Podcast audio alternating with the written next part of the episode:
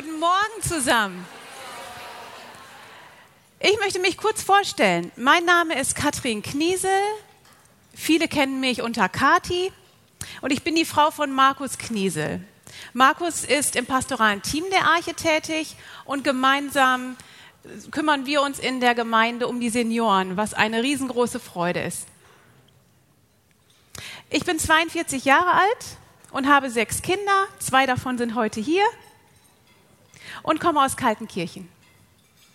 Gut, unser Thema heute. Gefühle und Gedanken, Stolpersteine oder Wegbereiter. Ich denke, das ist für uns alle ganz spannend. Vorab möchte ich sagen, das Thema der Gefühls- und Gedankenwelt ist sehr umfangreich und sehr spannend. Während ich diesen Vortrag ausgearbeitet habe, durfte ich selber sehr viel lernen und habe sehr viel profitiert davon. Und ich habe gesehen, dass ich sehr, sehr viel noch lernen muss. Da dieses Thema so umfangreich ist und facettenreich, kann ich auch nicht in alle Bereiche hereingehen. Zum Beispiel das Gebiet der Depression ist so groß und so komplex und es ist auch sehr ernst zu nehmen. Eine Depression kann sehr viele unterschiedliche Ursachen haben, bis hin zu fehlenden Botenstoffen im Gehirn. Ich werde heute also nicht darauf eingehen können, aber ich denke, dass eine 1 zu 1 Betreuung sinnvoll ist. Und wenn ihr da Hilfe braucht, möchte ich euch ermutigen, wendet euch an eure Hauskreisleiter, an Frauen aus dem Seelsorgeteam oder an die Pastoren. Heute wollen wir zum Thema Gefühle und Gedanken einige Kernpunkte beleuchten, die wir anhand des Wortes Gottes betrachten. Zuerst werde ich eine kleine Einleitung geben und darin wollen wir uns damit auseinandersetzen, warum dieses Thema uns alle betrifft. Ebenso wollen wir gucken, wo Gefühle, Gedanken und auch Überzeugungen herkommen und wie diese zusammenhängen. Nach der Einleitung, da werden wir uns dann anhand einer Bibelstelle aus dem zweiten Korintherbrief anschauen, wie Gefühle und Gedanken zu Stolpersteinen oder Wegbereitern werden können und zu welchem Kampf Gott uns aufruft. Ich möchte euch ähm, sagen, ihr müsst nicht alle Bibelstellen jetzt nachschlagen oder euch aufschreiben, denn ihr könnt ein Skript mitnehmen, wo der ganze Vortrag nochmal in schriftlicher Form zusammengefasst ist. Den könnt ihr euch hinterher mitnehmen nach dem Vortrag, sodass ihr jetzt nicht meint, ihr müsst alles mitschreiben. Ich möchte am Anfang zu Beginn mit uns beten. Herr, wir danken dir, dass du der Herr bist über uns, dass du der Herr bist über unsere Gedanken und Gefühle. Herr, du kennst uns, du kennst unsere Herzen. Und ich bitte dich, dass du uns heute begegnest, dass du uns durch dein Wort nährst und stärkst. Du kennst jedes einzelne Herz hier und ich bitte dich, dass du unsere Herzen berührst. Ich bitte dich um deine Macht, um dein Licht, was in unseren Herzen leuchtet, Herr. Ich bitte dich, segne du heute jede einzelne Frau. Und ich bitte dich, hilf mir in meiner Schwachheit und lass dein Wort groß werden. Amen. Also, warum ist dieses Thema für uns alle so wichtig? Ich denke, dieses Thema hat eine so große Bedeutung, weil Gefühle und Gedanken zu unserem Leben dazugehören, wie unser eigener Atem. Alles, was wir tun und sagen und denken, ist in gewisser Weise emotional. Wir beschreiben unsere Erfahrung und, und, uns selbst oft über Gefühle. Das war schön oder ich fühle mich wohl. Und wir Frauen, wir haben vielleicht häufiger die Tendenz, uns in Gefühlen zu verlieren oder uns von Gefühlen leiten zu lassen. Weswegen uns ein Mann an der Seite oft auch ganz gut tut. Zumindest ist es bei mir so. Wir alle kennen es, im Gefühlschaos zu stecken oder Gefühlen so ausgeliefert zu sein, dass es keinen Ausweg zu geben scheint. Auch gehören dazu wechselnde Gefühle, die einen hin und her wehen lassen, wie ein Blatt im Herbstwind. Das haben wir alle schon mal erlebt. Der Tag fängt gut an, wir sind voller Freude und denken, daran wird sich nichts ändern heute. Doch dann kommt ein Umstand oder eine Situation oder vielleicht nur eine Äußerung und plötzlich ist alles anders. Manchmal kriegen wir es gar nicht mit, was diese Stimmungsschwankung auslöst. Und manchmal ärgern wir uns darüber.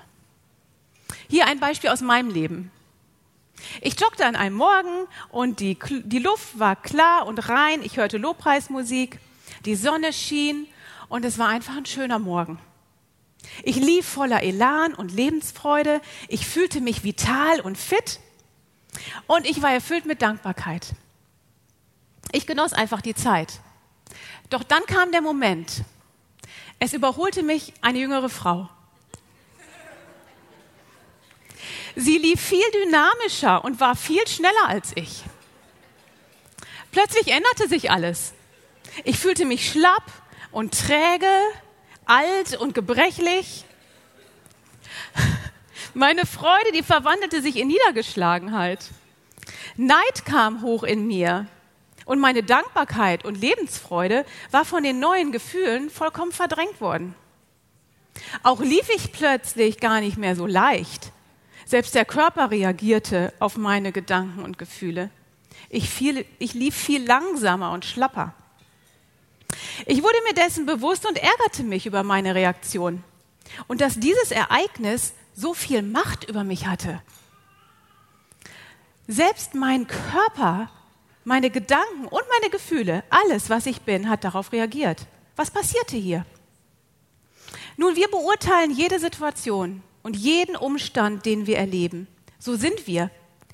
Wir fällen so Entscheidungen. Die Überzeugungen, die wir haben, sei es aus Erfahrung, aus gelerntem Wissen oder bestimmten Schlussfolgerungen, die bestimmen, wie wir über eine Situation denken und urteilen. Daraus ergibt sich auch, wie wir die Situation dann erleben und welche Gedanken und welche Gefühle sich einstellen. Aufgrund dieser Gedanken und Gefühle handeln wir dann. Sie werden uns zur Wahrheit, zur Realität. Deswegen können auch zehn verschiedene Menschen ein und dieselbe Situation völlig unterschiedlich erleben und völlig unterschiedlich sie beurteilen. Überzeugungen sind der Motor unserer Einschätzung, Gedanken und Gefühle. Und diese Zusammenhänge hat die Wissenschaft schon längst belegt, aber die Bibel hat sie uns schon viel, viel länger gegeben im Wort. Um sie zu verstehen und zu lernen, wie wir damit umgehen können und sollten, da müssen wir bei dem anfangen, bei dem alles anfängt, bei unserem Schöpfer, bei Gott. Gott hat uns als denkende Wesen gemacht und er hat uns auch die Gefühle gegeben. Denken und fühlen, beides ist sehr gut. Wir sind nach dem Bilde Gottes geschaffen und Gott selbst ist ein Gott mit vielen Gefühlen. Gott freut sich, Hebräer 1,9. Gott weint. Johannes 11, 35. Gott ist zornig über Ungerechtigkeit. Römer 1, 18. Gott trauert. 1. Mose 6, 6. Gott ist mitfühlend.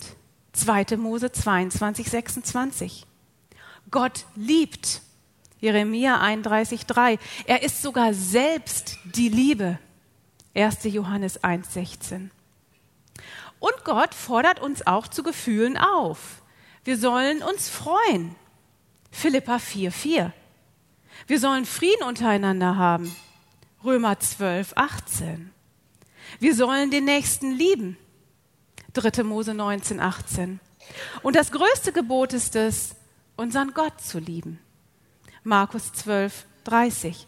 Du sollst den Herrn, dein Gott, lieben mit deinem ganzen Herzen, mit deiner ganzen Seele, mit deinem ganzen Denken und mit deiner ganzen Kraft.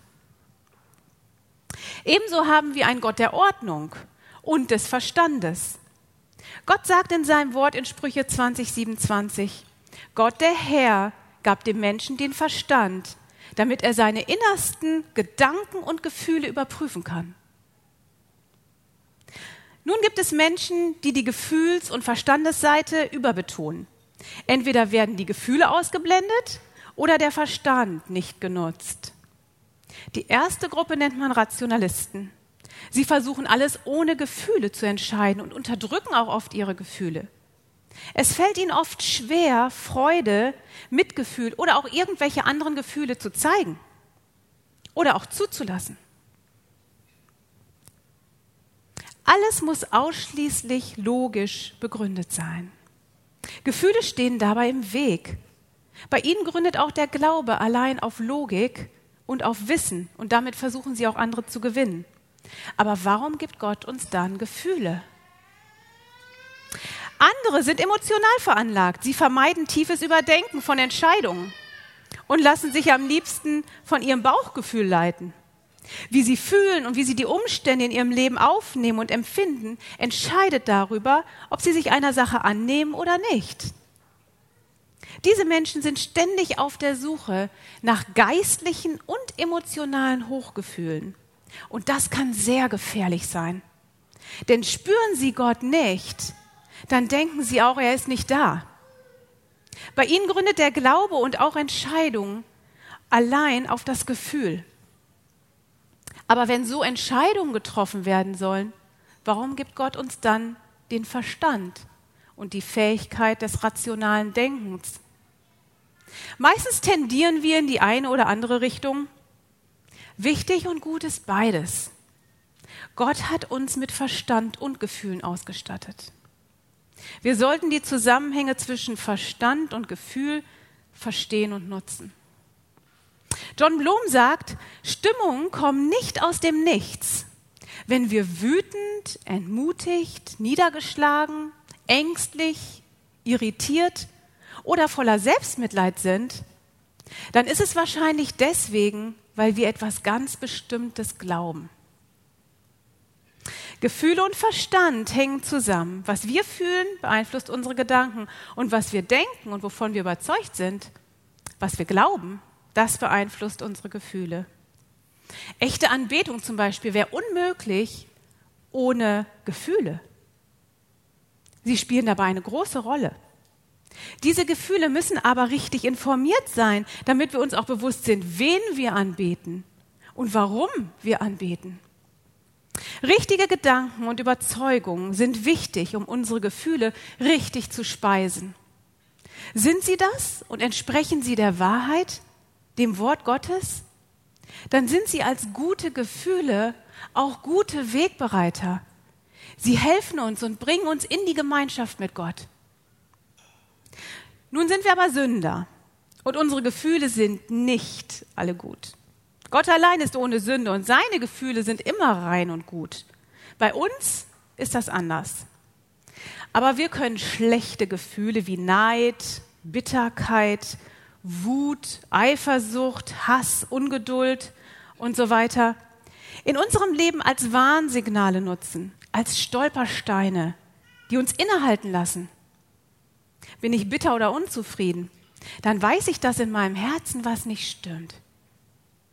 Meine Überzeugung und meine Gedanken muss ich überprüfen. Wenn nicht, muss ich mich mit der Wahrheit füllen. Stimmen diese Gefühle nicht mit dem, mit dem Wort Gottes überein? Ändern sich meine Überzeugungen, dann ändert sich auch, wie ich eine Situation beurteile und welche Gedanken und welche Gefühle ich über sie habe. Zum Beispiel, die Kinder streiten sich. Kommt bei uns ganz selten vor. Nein, kommt bei uns ständig vor. Also die Kinder streiten sich. Wenn ich die Überzeugung habe, dass ein Familienleben immer harmonisch sein muss und jeder Streit zu bekämpfen ist, dann reagiere ich vielleicht gereizt und erbost. Ich werde ungeduldig wenn sich der Streit nicht schnell klären lässt. Kenne ich sehr gut. Fülle ich mein Herz mit der Wahrheit, Kinder sind wie wir Sünder. Und ich darf damit rechnen, dass mir heute Sünde begegnet. Und nicht nur die Sünde meiner Kinder, sondern auch noch meine eigene. Dann ist ein Streit eine Chance, Sünde zu entlarven und den Kindern das Evangelium nahezubringen. Ebenso kann ich daran wachsen. Und ich kann ein Licht für Christus sein. Streiten sich nun die Kinder, hilft diese neue Überzeugung mir, meine Gedanken und Gefühle richtig zu speisen. Ich werde vom Streit der Kinder nicht überrumpelt. Statt ihn als Feind zu bekämpfen, sehe ich ihn plötzlich als Chance, als Gelegenheit für das Gnadenevangelium. Die neue, mit Wahrheit gespeiste Überzeugung produziert andere Gedanken und auch andere Gefühle. Wir sind also unseren Gefühlen nicht ausgeliefert. Gefühle haben uns etwas zu sagen, aber nichts vorzuschreiben. Ich wiederhole das nochmal. Gefühle haben uns etwas zu sagen, aber nichts vorzuschreiben. Dr. Martin Lloyd Jones, der trifft es gut, wenn er sagt, unsere Gefühle, die trachten immer danach, uns zu beherrschen. Und wenn wir das nicht erkennen, werden sie das auch zweifellos tun. Was bedeutet diese Erkenntnis nun für uns? Und wie sollten wir damit umgehen? Schauen wir uns an, was Gott in seinem Wort dazu sagt. Wir wollen uns nun genauer mit den Versen 3 bis 5 aus dem zweiten Korintherbrief, Kapitel 10 beschäftigen. Wenn ihr eine Bibel dabei habt, dann schlagt den Text gerne auf.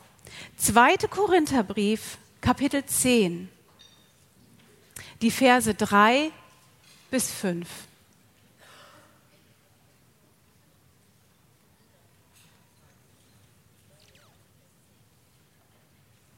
Ich lese vor.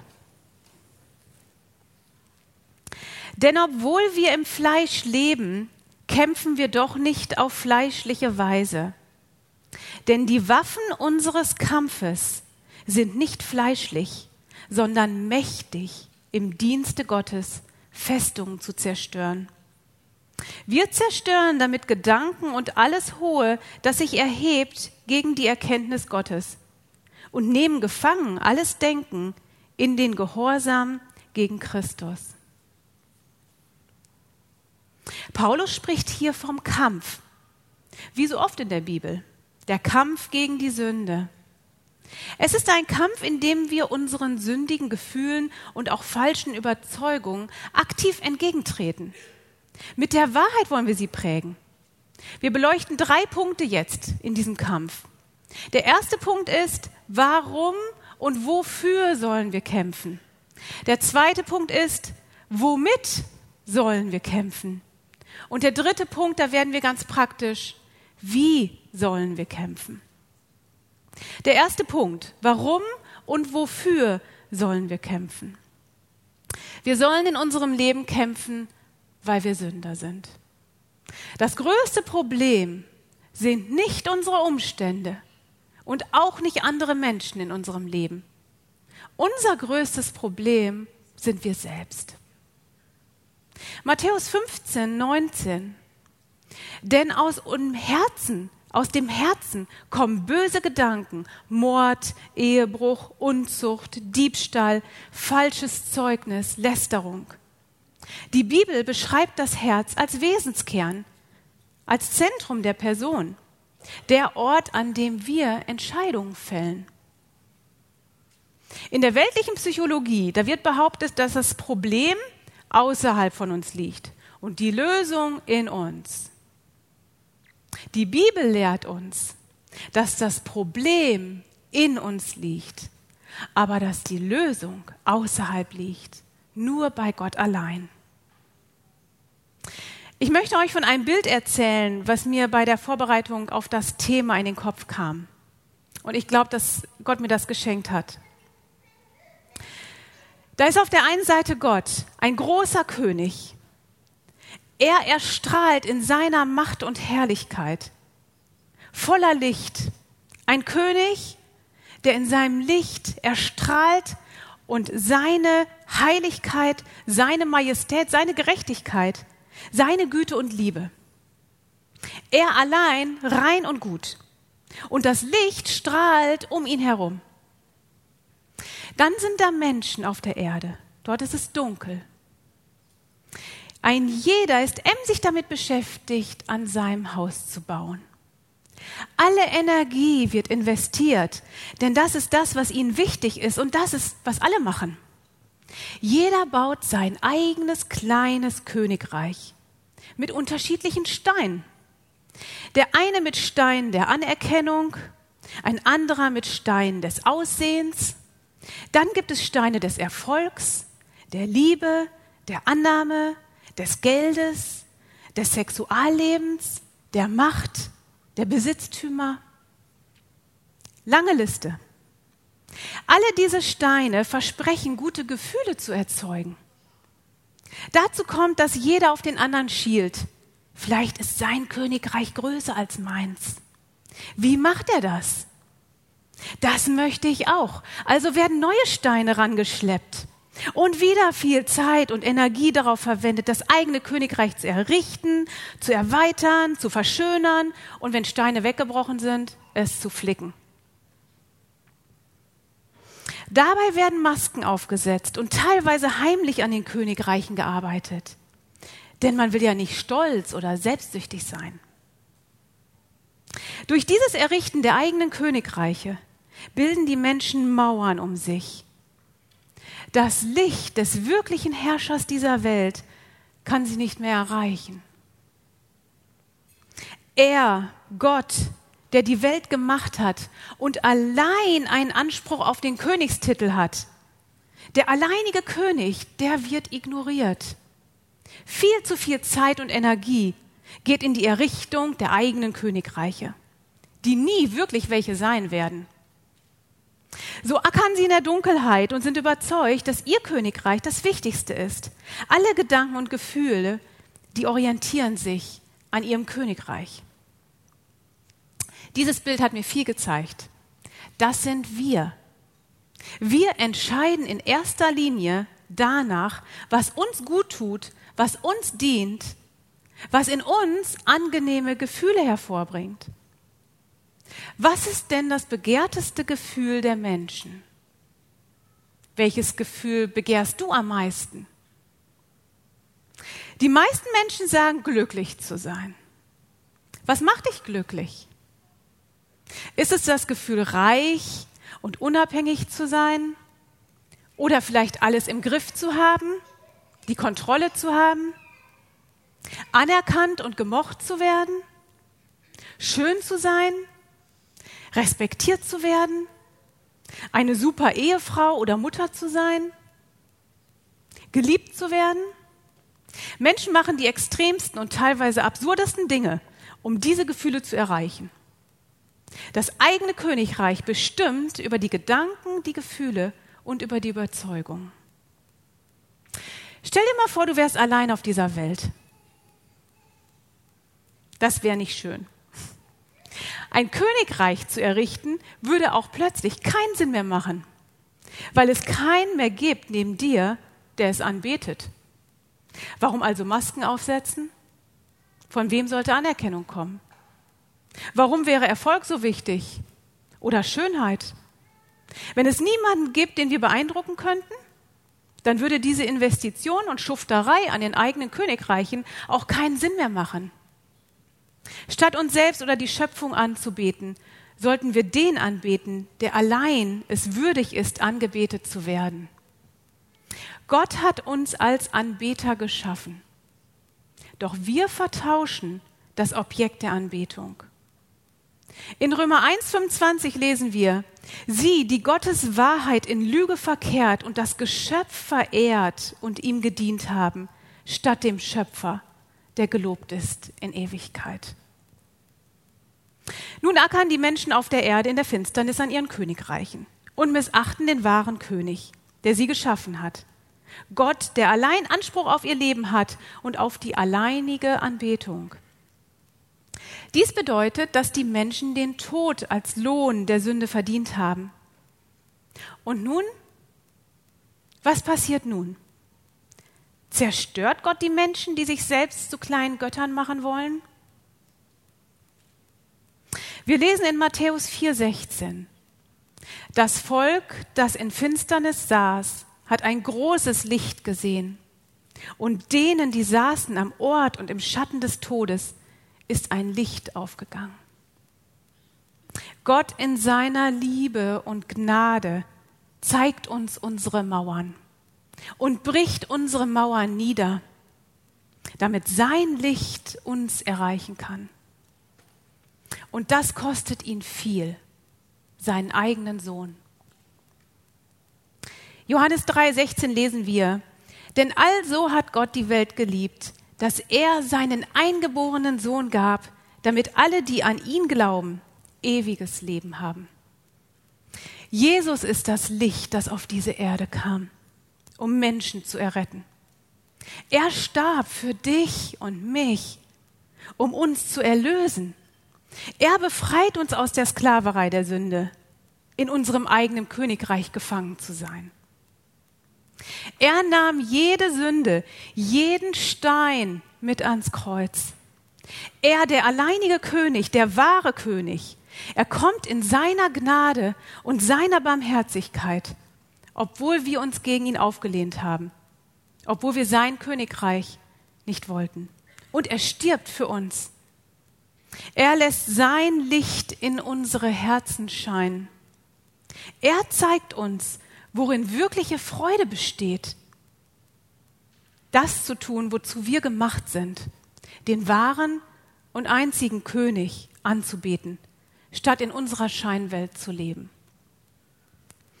Johannes 8, 12, wir lesen, Jesus sprach, ich bin das Licht der Welt und wer mir nachfolgt, der wird nicht wandeln in der Finsternis, sondern wird das Licht des Lebens haben.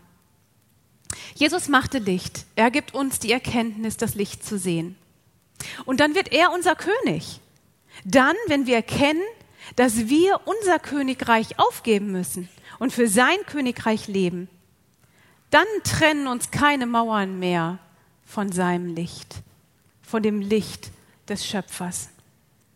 Dann sehen wir den wahren König, der uns alles gibt, was wir brauchen. Haben wir Jesus, so haben wir alles. Sein Königreich wird zu unserem. Unsere Identität wird neu. Wir sind dann in ihm. Wir dürfen uns fallen lassen in seine liebenden Hände, in die Hände des einzigen Königs, unseres Retters, unseres Herrn. Denn er hat uns befreit aus der Sklaverei der Sünde. Wir dürfen ihm vertrauen und voller Freude unter seiner Herrschaft und seiner fürsorglichen Liebe ihm dienen. In ihm ist wahre Freude und Wonne und in ihm ist auch ewiger Frieden und allein die vollkommene Erfüllung, die wir sonst immer suchen. Sind wir nun nicht mehr mit dem Bau unseres Königreichs beschäftigt, dann haben wir plötzlich ganz viel Kraft und Energie und Zeit, für unseren wahren König zu leben seine Herrlichkeit wieder zu spiegeln, für sein Königreich einzutreten. Er muss der König unseres Herzens sein. Ist er das, dann werden auch seine Ziele zu meinen Zielen. Seine Prioritäten werden plötzlich meine Prioritäten. Seine Absichten werden meine Absichten. Seine Liebe wird meine Liebe. Seine Kraft wird meine Kraft. Seine Wahrheit wird meine Wahrheit. Und seine Überzeugungen werden meine Überzeugungen. Und dadurch ändern sich auch meine Gedanken und Gefühle. Plötzlich bewerten wir Situationen und Umstände ganz anders. Leider sind wir aber immer noch Sünder. Und wie wir in unserer Textstelle lesen, Vers 3, denn obwohl wir im Fleisch leben, wird es auch noch bleiben, bis wir bei ihm sind. Unser alter Mensch, der begehrt auf. Und wir finden uns immer wieder in dem Kampf, unser eigenes Königreich aufbauen zu wollen. Darum gibt Gott uns eine Aufforderung. In Sprüche 4:23, da lesen wir, behüte dein Herz mit allem Fleiß, denn daraus quillt das Leben.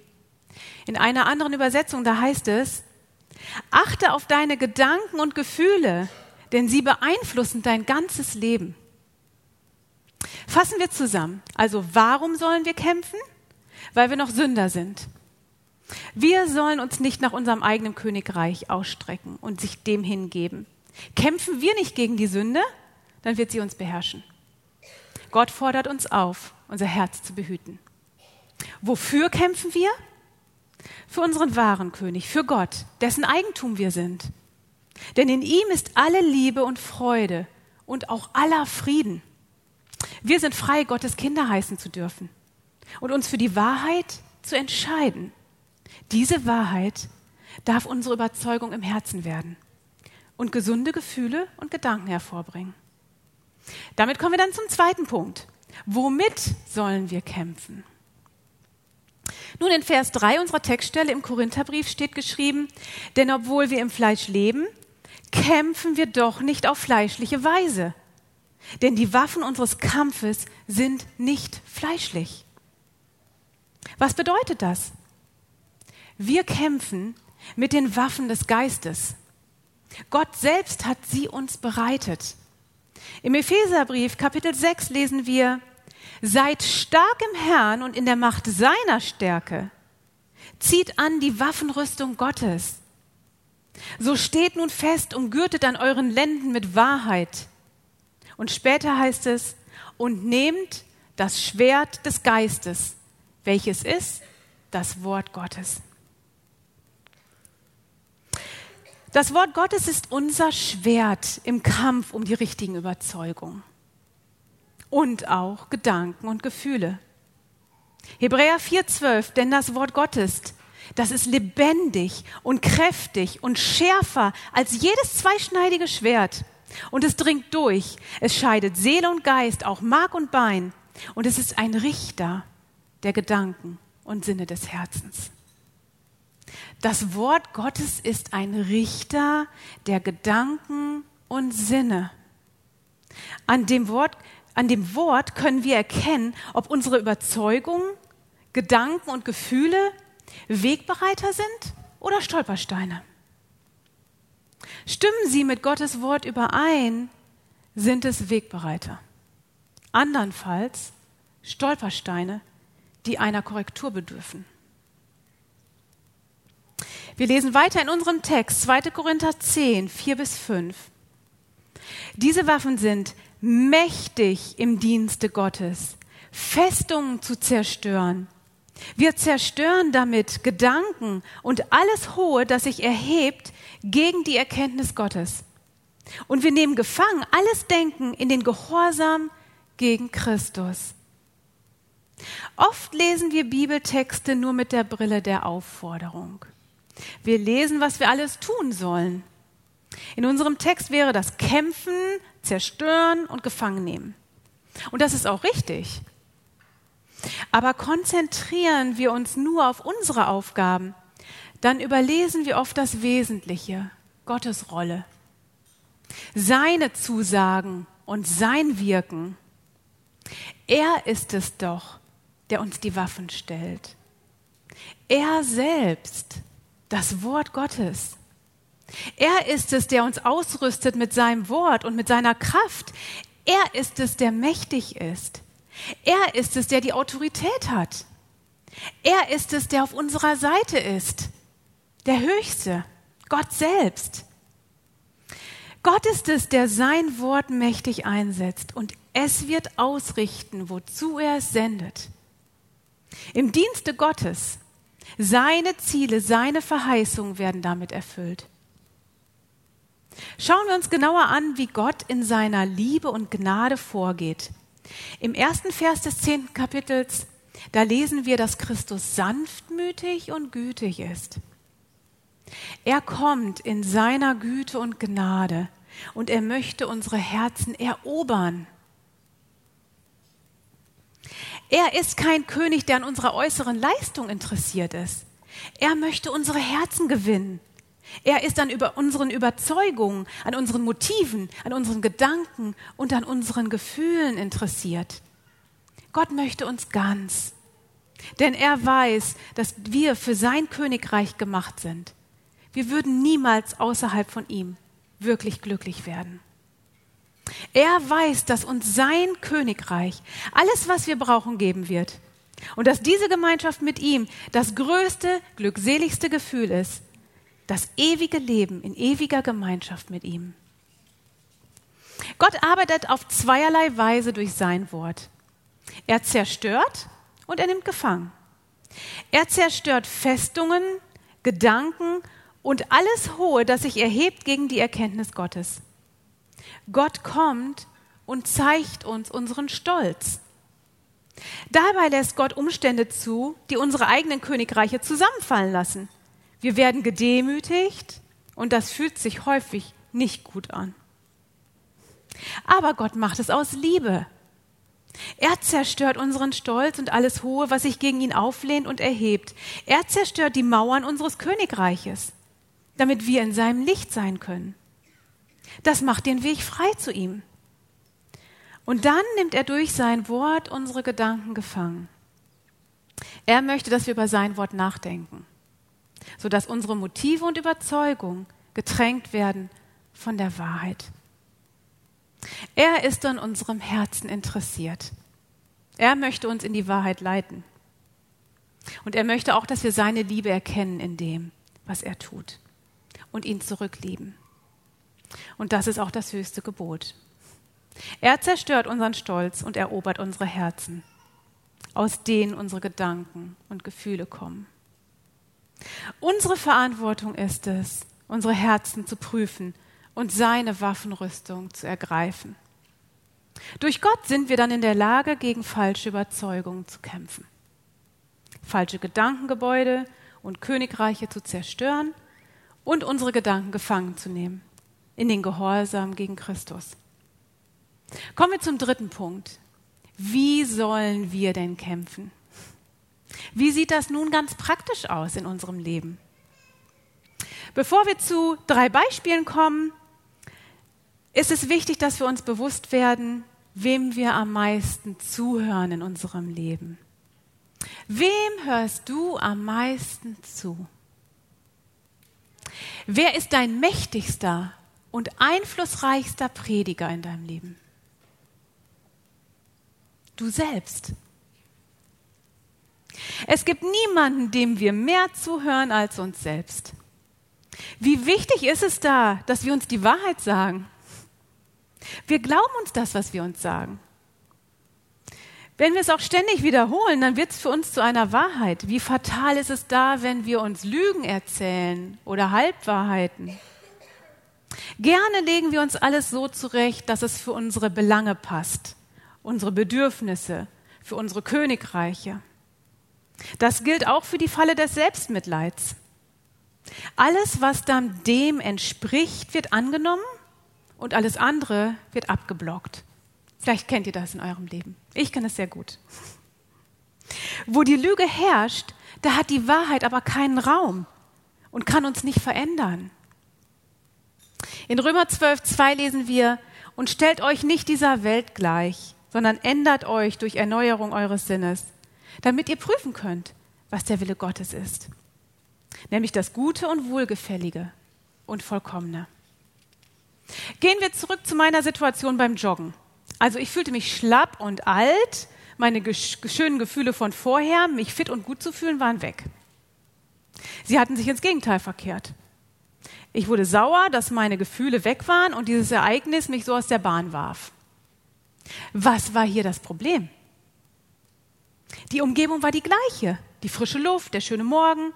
Nur eins hat sich verändert. Die junge Frau joggte an mir vorbei. Was ging in meinem Herzen vor? Welche Überzeugung lag meinen Gefühlen und Gedanken in dem Moment zugrunde? Warum hat mich dieses Ereignis so aus der Bahn geworfen? Nun, das Problem war mein Stolz, weil ich mich mit der Läuferin verglichen habe. Ich habe unsere Königreiche verglichen. Und sie war viel fitter, ich habe sie als viel fitter und auch als besser angesehen. Es dauerte etwas, aber durch Gottes Gnade löste ich mich von den schlechten Gedanken und kämpfte mit den Waffen des Geistes. Ich konzentrierte mich auf die Wahrheit, auf den Lobpreis, den ich hörte. Gott ist König und in ihm ist auch mein Wert. Ich erinnerte mich an das, was Christus für mich getan hat und an das, was ich an ihm alles habe. Lebe ich für ihn, kommt es mir nicht darauf an, fitter als die junge Joggerin zu sein. Ich baue nicht mehr an meinem Königreich herum, sondern ich habe Frieden in seinem Königreich. Ich predigte mir selbst die Wahrheit und lenkte meine, meine Gedanken auf das, was Christus gesagt hat, was er verheißen hat. Meine Gefühle wurden richtig genährt und ich hatte eine Freude, die sogar noch viel, viel größer war als vorher. Auch meine Gedanken und Gefühle der jungen Frau gegenüber änderten sich. Ich fand es schön, dass sie auch die Natur so genoss. Sie war für mich plötzlich kein Feind mehr. Ich fühlte tiefe Freude in Jesus und auch tiefen, Freude, tiefen Frieden in ihm, der, mit, der mir mit sich alles schenkt Und mir wurde bewusst, wie schlimm es ist, wenn wir in unserem Königreichbau versinken. Und ich betete auch für diese junge Frau, dass Gott sie auch erlösen möge. Das, was wir anbeten, uns wünschen und begehren, das steuert unsere Gefühle in Bezug auf verschiedene Umstände unseres Lebens. Sind wir selber das Wichtigste und unser eigenes Ansehen, unser Königreich das Zentrum? Dann empfinden wir auch alle Umstände, alle Äußerungen und das Verhalten anderer Menschen als Freund oder als Feind. Je nachdem, ob sie unserem Königreich dienen oder unserem Königreich schaden. Zum Beispiel der Wunsch nach Anerkennung und Erfolg. Dieser Wunsch entspringt der Bestätigung unseres Königsreichs. Wir sind fixiert auf unser Königreich. Macht uns jemand ein Kompliment, fühlen wir uns bestätigt. Kritisiert uns jemand, macht er uns vielleicht wütend oder traurig. Haben wir Gott im Zentrum unserer Anbetung, ist er für uns derjenige, der auf dem Thron sitzt, dann kämpfen wir nicht mehr für unser eigenes Königreich, sondern für ihn. Bekommen wir dann ein Kompliment, dann freuen wir uns, aber nicht, weil es unser eigenes Königreich größer macht und uns bepüschelt und bestätigt, sondern weil wir wissen, dass es Gottes Gabe ist und seine Gnade, denn nur er wirkt in uns das Gute. Wir können den Dank weiterreichen und er bekommt die Ehre. Sein Königreich wird bestätigt. Werden wir kritisiert, dann muss es uns nicht wütend oder traurig machen, sondern wir können dankbar sein über Korrektur. Sie dient uns, im Leben zu wachsen, um Gott mehr und mehr die Ehre zu geben. Wir werden dankbar für Menschen in unserem Leben und Umstände, die Dinge zum Vorschein bringen, die uns helfen zu wachsen. Es ist eine ganz neue Perspektive. So lasst uns erkennen, wo Stolpersteine sind und sie mit Gottes mächtiger Kraft, der Kraft des Königs, des Lichts in Wegbereiter verwandeln. Wegbereiter auf dem Weg zu Gottes Ehre. So wollen wir unseren Sinn erneuern in Christus Jesus. Ich möchte in drei kurzen Beispielen nochmal klar machen, wie das funktionieren kann. Nehmen wir uns zum Beispiel Gefühle und Gedanken in Bezug auf unser Aussehen. Ich denke, das ist etwas, was vielleicht viele von uns betrifft. Die Werbung will uns einreden, dass möglichst schlank zu sein bedeutet, schön zu sein. Schlank gleich schön. Sehen wir eine Frau, die schlank ist und viel lächelt, dann wird sie von uns als sofort als glücklich betitelt. Die Frau muss glücklich sein. Die ist schlank und lächelt viel.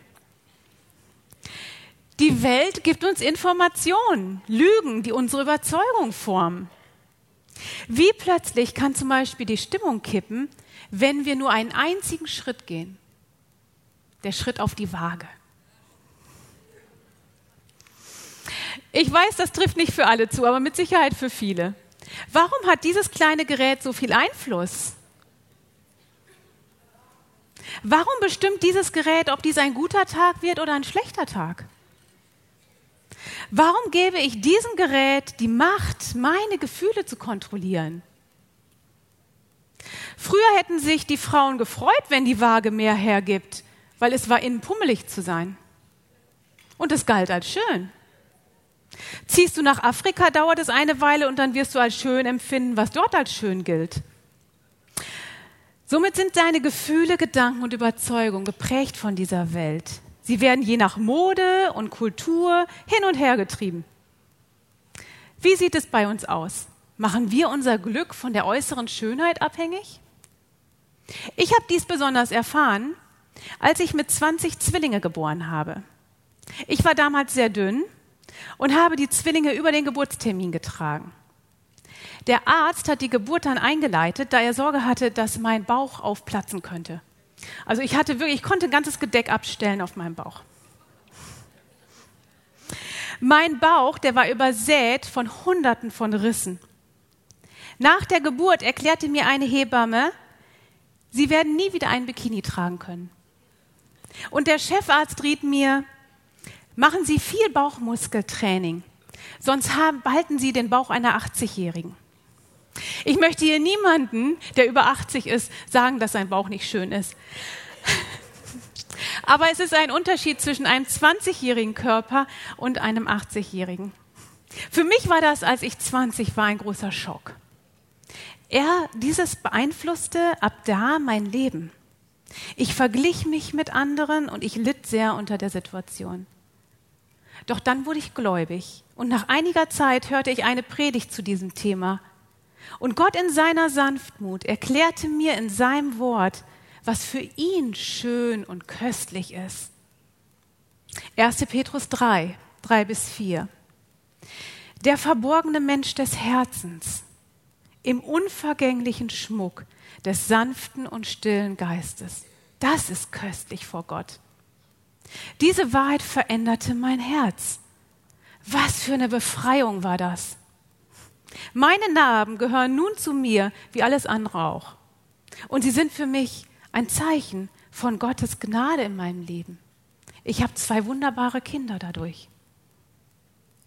Sollten wir nun überhaupt nicht auf unseres Äußeres achten? Wie sieht das denn aus? Sollten wir uns nur in einen Sack hüllen und gar nicht mehr darauf achten? Nein, wir sollten unseren Tempel pflegen und wir dürfen uns auch nicht fertig machen. Die Frau aus Sprüche 23 ist ein Beispiel dafür. Aber äußere Schönheit sollte nicht ein Stein an unseren Königreichen sein und uns beherrschen. Ein gottgeweihtes Herz ist die wahre Schönheit, nach der wir uns ausstrecken, wenn Gott der König auf unserem Herzen ist. Deswegen müssen wir uns immer fragen, wer sitzt auf dem Thron meines Herzens? Ein zweites Beispiel, wenn wir denken und fühlen, Gott ist nicht da. Wie oft erlauben wir unseren Gefühlen und Gedanken zu bestimmen, was wahr ist? Ich fühle mich alleingelassen und alles geht schief. Ich fühle mich von Gott im Stich gelassen. Ich denke, es gibt viele hier, die großes Leid erleben. Und da können schnell Gefühle aufkommen. Ich bete und ich habe das Gefühl, Gott hört mich nicht. Ich fühle mich ungeliebt. Und ich empfinde nicht die Gegenwart Gottes. Er muss mich vergessen haben. Er meint es nicht gut mit mir. Er liebt mich nicht.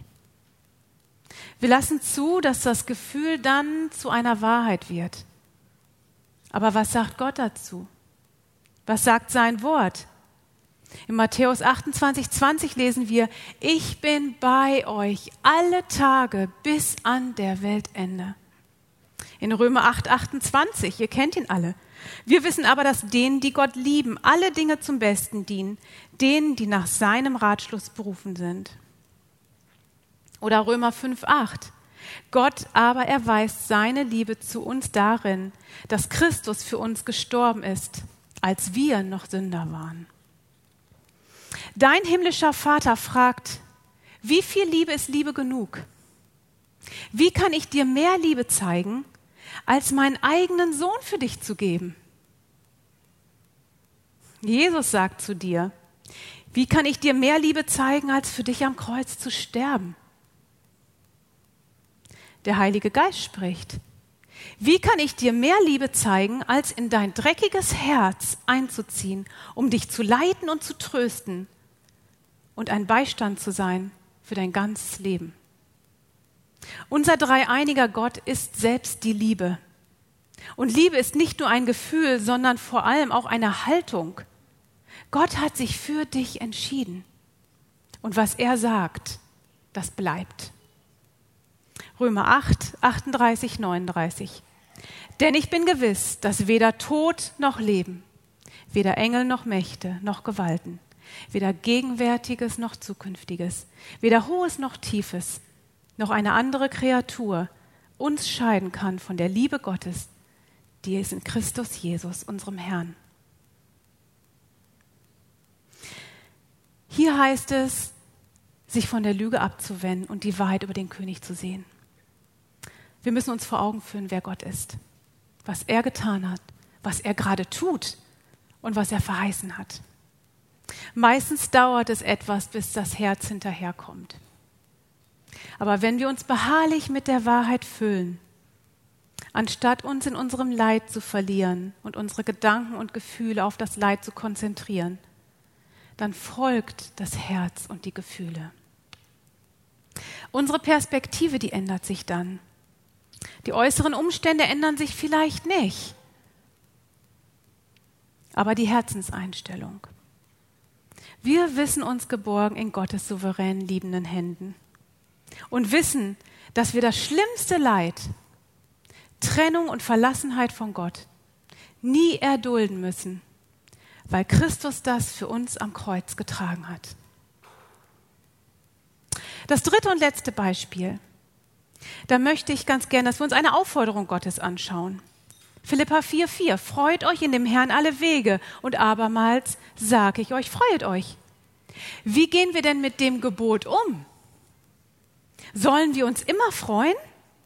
Auch wenn Unrecht geschieht oder uns etwas Schlimmes zustößt? Nein, das ist damit nicht gemeint. In Gottes Wort lesen wir auch, dass alles seine Zeit hat. Weinen hat seine Zeit und Lachen hat seine Zeit. Prediger 3, 1 und 4. Aber wir Christen haben darüber hinaus noch einen Schatz. Wir haben eine Basis, die uns voller Freude jubeln lässt. Und an dieser Basis kann niemand etwas ändern. Niemand kann uns diese Freude nehmen, diese Freude, die tief verankert ist in unserem Herzen. Die Freude, zu dem König zu gehören, ein Kind Gottes zu sein, das kann uns niemand nehmen. Die Freude der Errettung, die Freude an Jesus Christus und an seiner Herrlichkeit, die Freude, mit ihm eins in Ewigkeit sein zu dürfen. Was ist das für eine Verheißung? Die Freude wird auch überdauern, wenn wir schwere Zeiten haben. Diese Freude ist da für den, der errettet ist. Und diese Freude darf uns alle Kraft geben und uns neu erfüllen. Und diese Freude, die überdauert auch ein Gefühlschaos. So wollen wir unsere Gedanken, unsere Gefühle und Überzeugungen gefangen nehmen, aus Stolpersteinen Wegbereiter machen und uns durch das Schwert Gottes in die Wahrheit führen lassen, da wo ewige Freude ist. Eine Frage sollten wir mit nach Hause nehmen.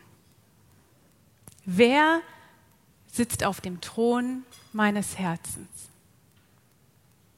Schließen möchte ich mit der Jahreslosung für das Jahr 2015 für unsere Arche-Gemeinde. Die können wir lesen im Psalm 16, Vers 11. Das passt sehr gut zum Thema. Du tust mir kund den Weg zum Leben. Vor dir ist Freude die Fülle und Wonne zu deiner Rechten ewiglich. Ich möchte noch mit uns beten.